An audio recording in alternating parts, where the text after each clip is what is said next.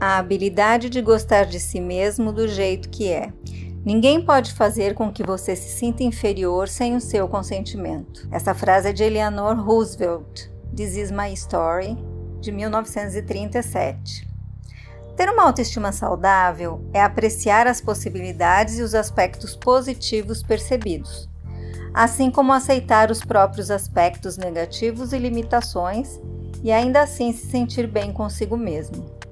É conhecer suas forças e fraquezas e gostar de si mesmo com todos os defeitos. Este componente conceitual da inteligência emocional está relacionado com sentimentos genéricos de segurança, força interior, autoconfiança e autossuficiência. Os indivíduos com uma autoestima sadia não têm problemas ao reconhecer abertamente e apropriadamente quando cometem erros, quando estão errados ou quando não sabem das respostas, pois sabem de suas fraquezas e forças e se sentem bem consigo mesmas. Sentir-se bem consigo mesmo depende de apreciação e respeito próprios os quais são baseados em um senso de identidade bem desenvolvido. No outro lado deste contínuo estão os sentimentos de inadequação pessoal e inferioridade. Por exemplo, Marcy frequentemente se preocupava em não causar uma boa impressão nas reuniões.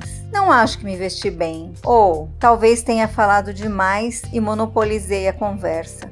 Um observador objetivo poderia discordar de ambas as falas, mas Marcy colocou suas interações sociais diárias em um patamar tão alto que agora não consegue alcançar sua própria expectativa. Ela foi incapaz de reconhecer suas forças, de que estava bem apresentável e engajada nas interações. Ishmael, por outro lado, não conseguia se perdoar por qualquer erro que percebia. Tirei 85 na prova, deveria ter tirado 95. O que há de errado comigo? Perdi 10 pontos por causa de erros bobos. Céus, como eu sou burro! O monólogo dele reflete a crítica severa que faz de si mesmo por não ser perfeito e da sua falta de tolerância ao cometer erros. Ele não consegue assumir seus defeitos. Você quer gostar de si mesmo e pensar coisas positivas sobre si mesmo, mas o que realmente importa são os mais e menos que estão envolvidos. A autoestima, escrita nesta ocasião como self-esteem, como nós conhecemos, se tornou um chavão tanto na sala de aula como no local de trabalho, sem mencionar na indústria multimilionária. Há uma variedade de livros, registros em áudio e vídeo, programas de computador e sites da internet dedicados exclusivamente a aumentá-la. Alguns desses, aliás, estão bem fora do rumo. Nós, certamente, não estamos minimizando a ideia de sentir-se bem consigo mesmo. O problema é que uma ênfase indevida à autoestima leva a uma hipervalorização cega. Dizer o quanto você é bom em algo pode ser, como pode não ser, uma parte válida de uma abordagem de reparo ao ego danificado, mas não é um fim em si mesmo. É por isso que educadores e psicólogos começaram recentemente a reexaminar a proposta de autoestima de três décadas em crianças, a qual deveria vir com um tipo de proposta contra tendências agressivas e outras dificuldades emocionais. A baixa autoestima pode ser de fato disfuncional, mas a autoestima artificial pode ser tão problemática quanto a criança que aprender o mantra do eu sou especial sem construir simultaneamente habilidades necessárias para a vida está prestando um tremendo desserviço. Elogiar demais sem ter a certeza de que está ajudando a criança a realmente conquistar algo que seja digno de aprovação, pode levar à devastação quando o mundo falhar em dar aquele tapinha nas costas dele ou dela por um sucesso que não foi merecido. A autoestima verdadeira é construída gradativamente, camada por camada, através do orgulho justificado em conquistas reais, não por outra pessoa tecendo um casulo de falsa positividade. Já que a ideia de autoestima necessariamente amortece a agressividade e outras desordens, destacamos que o Dr. Robert Hare, o maior expert em psicopatas, avaliou um grande número de assassinos em série, entre outros criminosos, que estão em prisões em todo o mundo. Muitos deles acreditam ter uma autoestima extremamente alta. Um exemplo do que Hare diz como sendo comportamento grandioso, se enquadrando como pessoas absolutamente maravilhosas. Suas mães os amam, suas namoradas os adoram, claramente algo bom demais para ser verdade. Goste de si mesmo, com todos os defeitos.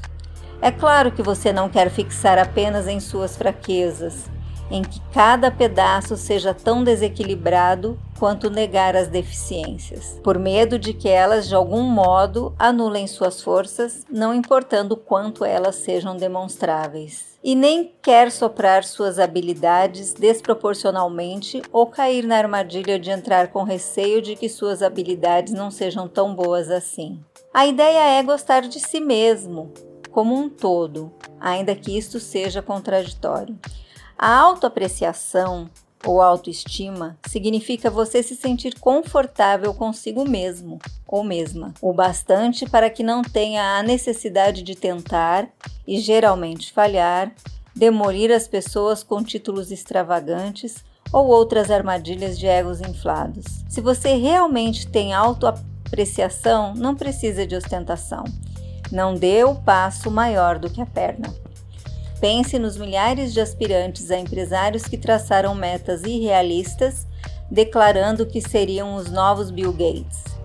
Com isso, eles não querem dizer apenas que farão do seu jeito, mas que farão do seu jeito e por conta própria. Eles falham inevitavelmente por não reconhecerem suas fraquezas e erros em áreas onde poderiam pedir ajuda. Caso consigam tocar um negócio eles com frequência não irão delegar ou colaborar de modo eficaz, pois são essencialmente inseguros. Na verdade, eles não prestaram atenção no que fez Bill Gates ser tão bem sucedido. Ele talvez seja um dos homens mais ricos do mundo por esforço próprio. Ele surge forte e nem sempre com reações positivas mas ninguém nega que ele construiu uma empresa excepcionalmente bem-sucedida do zero, servindo ao mesmo tempo como pioneiro na transição para os computadores pessoais. Sua enorme contribuição na era da informação e comunicação pode não ser totalmente apreciada durante os anos que se seguem, mas ele pode ser ainda classificado, juntamente com Henry Ford, como um dos ícones nos negócios no século XX. Certamente, alguém tão inteligente e talentoso como Gates deve ser extremamente egocêntrico, vaidoso e dono de si mesmo. Qualquer pessoa que conseguisse ganhar tempo, dinheiro em um espaço de tempo tão curto teria totais justificativas de se achar uma pessoa excepcional. O ego de Gates deve ser ilimitado, tão grande quanto a lua. Pelo contrário, Gates como a maioria das pessoas verdadeiramente bem-sucedidas, não é nem um pouco assim. Todos que convivem com ele revelam que ele sempre anda de classe econômica, em vez de primeira classe ou executiva, em parte por conta de que não sente a necessidade de fazer propaganda de si mesmo. Aliás, como ele mesmo vê, ele é bem magro e não precisa de cadeira mais larga do avião. Mike Sachs, um conhecido de Gates, disse uma vez a um jornal que ele pode aparentar ser convencido de vez em quando, mas ele não tem um ego suficiente para reconhecer que há pessoas que sabem de determinados assuntos melhor do que ele. Ele é esperto bastante para se cercar de pessoas que conhecem tecnologia, negócios e marketing. Nós achamos que Gates se realizasse o EQI, teria uma pontuação alta no que diz respeito à autoestima. Muita importância, talvez até demais, é dada a necessidade de projetar um ar de total confiança no local de trabalho. Mas há uma linha tênue nessa questão. As pessoas que agem como sabe tudo estão mais propensos a uma aterrissagem difícil. Ao pensar que podem lidar com qualquer situação, elas extrapolam. Quanto mais se aventuram em áreas desconhecidas, mais vulneráveis se tornam. É o ter ciência de que não sabe descobrir quem sabe e capitalizar em cima daquele conhecimento que separa o sucesso do poderia ter sido, do deveria ter sido e do quase. No mundo dos negócios, vemos com frequência muitos líderes que falham por conta da sua dificuldade com a autoestima, a qual é tumultuada, ou seja, não consegue tolerar defeitos e certamente não consegue tolerá-los publicamente. Eles encobertam sua autoestima frágil ao nunca admitirem que estão errados, culpando os outros pelos próprios erros e enfatizando suas habilidades excessivamente, para que os outros não percebam seus defeitos. Eles se apresentam como sendo sabichões, que necessitam estar cercado de pessoas obedientes, que não podem tolerar qualquer sugestão ou crítica, que nunca se permitem ser responsáveis por um erro, mas que em vez disso lidam com um erro achando outra pessoa para culpar. Exercícios. O que faz a autoestima ser importante para o sucesso na vida? Em nossas pesquisas, descobrimos que muitas pessoas que estão satisfeitas com sua vida e suas conquistas têm pontuações maiores nessa subescala. Novamente, não é a intenção dizer que elas inflam seu ego. Em vez disso, elas são precisas ao medir e apreciar suas forças e fraquezas. Um modo de validarmos isso é através do instrumento EQI 2.0 360 graus. Ele compara uma pessoa com como as outras que a conhecem bem. Gerentes, pares, subordinados, cônjuges completariam as mesmas pontuações acerca daquelas pessoas. Quanto mais você sabe e capitaliza suas forças, mais confiante você será no curto e longo prazos. Ter domínio de suas forças ajuda a construí-las ainda mais. Vamos supor que você descobriu ser muito bom em matemática. Manipular números é fácil para você e você gosta de resolver problemas matemáticos. Ao fazer mais trabalhos nessa área, praticando com exercícios cada vez mais difíceis, você irá melhorar muito mais, claro. Muitas pessoas que são proficientes em matemática gostam de trabalhar com números. Elas também têm um apurado senso em saber em quais problemas são boas. O mesmo acontece com nossas habilidades emocionais. Conhecer suas forças e desenvolvê-las pode levá-lo à excelência. Por outro lado, vemos muitas pessoas falharem em algo, pois pensam que podem fazer de tudo. Elas superestimam suas capacidades. As pessoas que são de fato bem-sucedidas sabem onde são boas e onde não são. Elas decidem trabalhar para melhorar uma determinada habilidade por conta própria ou se cercam de pessoas que podem compensar suas fraquezas. Pense nas pessoas mais felizes em seus casamentos, ao mesmo tempo em que têm gostos e interesses similares. Elas têm habilidades complementares? Por acaso, uma delas é mais fria e comedida sob estresse e a outra melhor em gerenciar as finanças da casa? Por acaso uma educa melhor os filhos enquanto a outra é mais extrovertida socialmente com os amigos? Uma importante chave para o sucesso é estar consciente de suas limitações e saber como irá lidar com elas. E isso requer um grau de autoconhecimento.